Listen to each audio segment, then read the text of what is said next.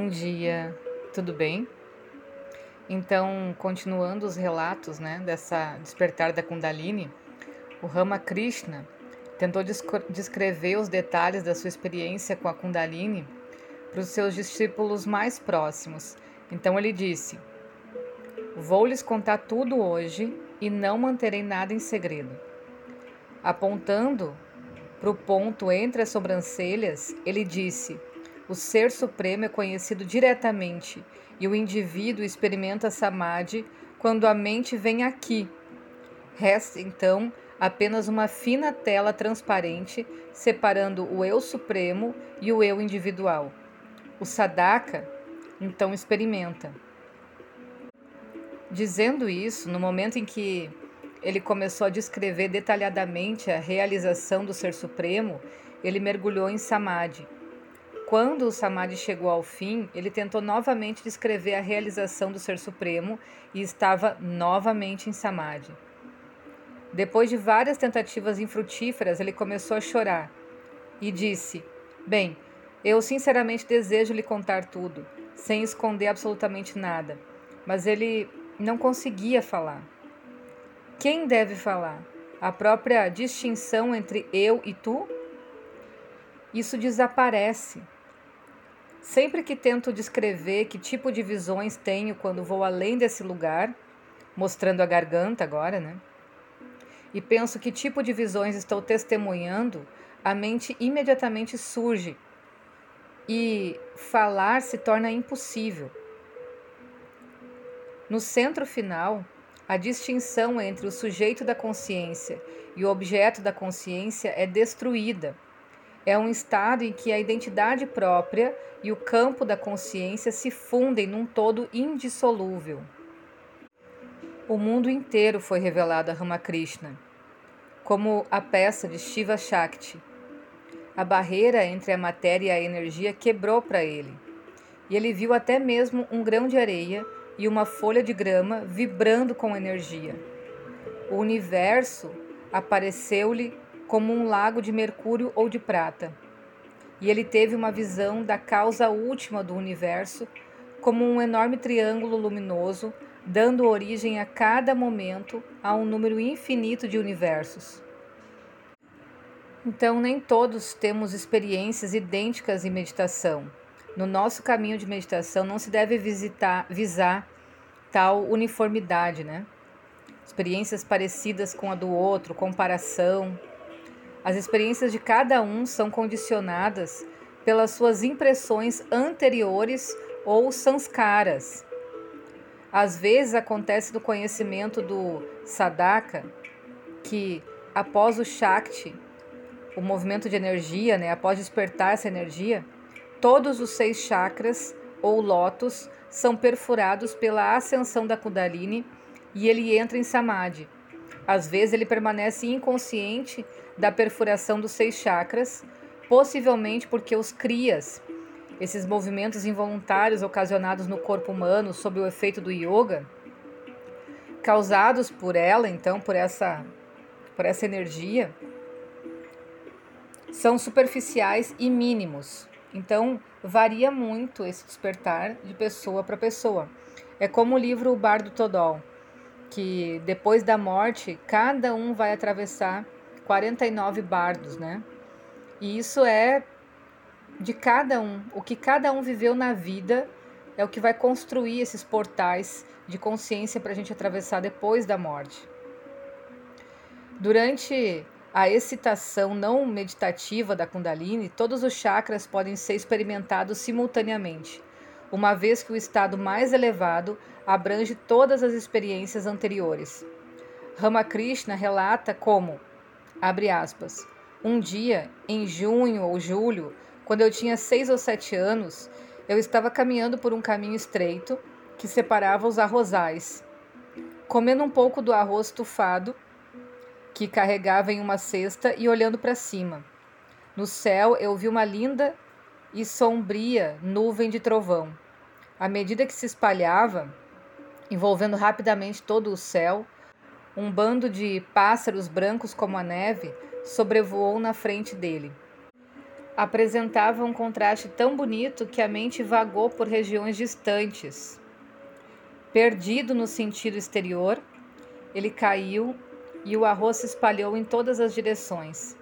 Algumas pessoas me encontraram naquela situação, me carregaram para casa nos braços, disse ele. Essa foi a primeira vez que perdi completamente a consciência em êxtase. Fecha aspas. Ao longo da sua vida, a consciência de Deus foi facilmente despertada nele e mergulhou no samadhi.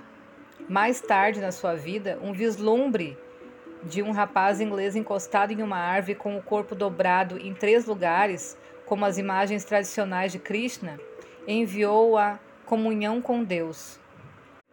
E, em outra ocasião, a sua visão mística surgiu do desespero. Ramakrishna tornou-se sacerdote do templo de Kali ao norte de Calcutá.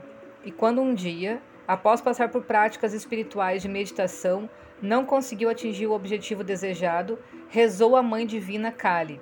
Abre aspas. Você é real ou é uma ilusão? Estou fazendo papel de bobo imaginando que algum dia poderei conhecer você?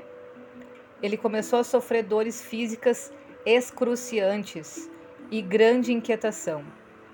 E ele diz: eu não aguentava mais a separação. A vida não parecia valer a pena ser vivida. De repente, meus olhos caíram sobre a espada que estava guardada no templo da mãe. Decidido a pôr fim à minha vida, pulei como um louco e agarrei-a, quando de repente a Santíssima Mãe se revelou para mim e caí inconscientemente no chão. Os edifícios com suas diferentes partes, o templo e tudo mais desapareceram da minha vista sem deixar nenhum vestígio. Em vez disso, eu vi um oceano de felicidade ilimitado, infinito e refulgente. Até onde a vista alcançava, as ondas brilhantes avançavam loucamente em minha direção por todos os lados, com um barulho terrível para me engolir. Eu estava ofegante, fui pego pela presa e desmaiei inconsciente. O que estava acontecendo no mundo exterior eu não sabia, mas dentro de mim havia um fluxo constante de felicidade não diluída, totalmente nova, e sentia a presença da Mãe de Vida. O que algumas pessoas dizem que aconteceu é que a longa meditação o cansou até que ele perdeu de vista a mira. A decisão de se matar foi um perigo repentino para o seu poder vital que despertou todas as suas energias vitais adormecidas. Ok, os poderes sobrenaturais são uma das manifestações associadas à prática de Kundalini Yoga e também podem aparecer após a excitação espontânea da energia Kundalini. A autorrealização pode ser manifestada em realizações especiais, o que a gente chama de siddhis, né? os, os dons de cada um, como viver sem comida, duplicar o próprio corpo, ressuscitar dos mortos, adquirir conhecimento dos mundos celestiais, dos planetas, estrelas, universos e de todo o cosmos, ausência de peso, levitação e viagens pelo espaço. Os relatos da vida dos famosos yogis tântricos contêm numerosas descrições de tais realizações. A tradição popular afirma que os santos do culto de Nata ainda vivem em seus corpos sutis e supramateriais, nos remotos Himalaias ou florestas. Nos últimos anos, um conhecido estudioso tântrico, o Dr. Gopinath Kaviraj, encontrou alguns desses yogis e registrou suas experiências pessoais com eles. Jyotiji é um yogi que frequentemente viaja pelo espaço após deixar seu corpo material. Kedarnath é um menino igualmente dotado com o poder de deixar para trás seu corpo terreno e viajar para regiões remotas. Após seu retorno, ele consegue descrever suas experiências. No início, seus pais e amigos acreditaram que ele era doente mental e tentaram vários tratamentos. Mas o menino insistiu que deixou seu corpo com plena consciência e que sua memória estava intacta após, o seu retorno da sua odisseia no espaço. O início da sua estranha experiência foi registrado pelo Dr. Kaviraj. Um dia, perto do mercado, na cidade de Banaras, notou uma figura curiosa com corpo vermelho, olhando para ele. De repente, o homem tocou nele e desapareceu. Kedar voltou para casa com febre alta. Em seu estado febril, ele viu seu pai e o guru de seu pai, ambos mortos. Pediram-lhe que deixasse o corpo e saísse, e por meio de alguma energia inexplicável, ele conseguiu fazê-lo. Com a prática meditativa, Kedar pôde ver um brilho de luz ao redor.